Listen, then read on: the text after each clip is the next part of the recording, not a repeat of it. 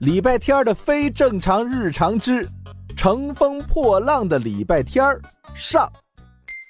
礼拜天的班主任欧阳老师是一个创意十足的老师，他会突然弄来一盆不死鸟，让同学们轮流写观察日记，也会故意搞得自己一身狼狈，让同学们推理自己刚刚干了什么。所以，当他布置了一份奇怪的假期作业时，同学们都习以为常，并且淡定的接受了。除了礼拜天儿，与你最想成为的人合照，亏他想得出来。这不是很简单的事儿吗？毕警长，秦法官，老妈艺术家。啊，抱歉，你不行。李小七说着说着，突然想起来。他的哥哥礼拜天，也许是全班唯一无法完成这份作业的人，因为他最想成为的人是海盗。李小七耸耸肩，推开了家门。今天已经是假期的最后一天了，兄弟俩决定先出门吃个早餐，再考虑作业的事儿。你说欧阳老师是不是还在记恨我把教室的不死鸟弄没了？故意出这种作业，清醒点，这不是作业的问题，是你的问题，谁也没有办法给你去找一个海海海海海海海盗啊！你踩电门了？突然说什么海海海海盗？让双胞胎突然舌头打结的不是电门，而是一个海盗，一个头戴三角帽、单边眼罩、长着长胡子、穿着脏兮兮的燕尾服的货真价实的海盗。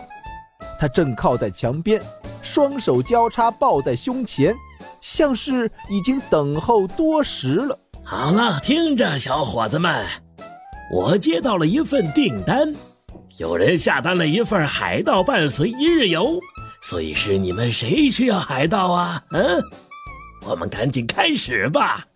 开始什么？你是谁？金滩小镇上没有海盗。我我我正需要一个海盗。嗯，那就是你了！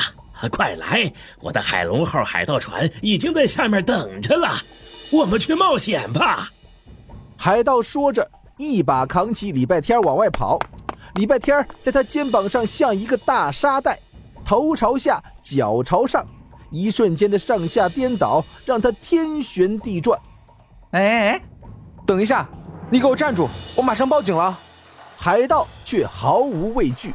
他轻松躲过扑上来的李小七，快速钻入安全通道，还回头用他唯一露在外面的那只眼睛冲李小七眨了眨，大声说道：“绑架你我他，不胖不回家，这是海盗准则，警察也管不着。”我能走，我要吐了，别这样扛着我。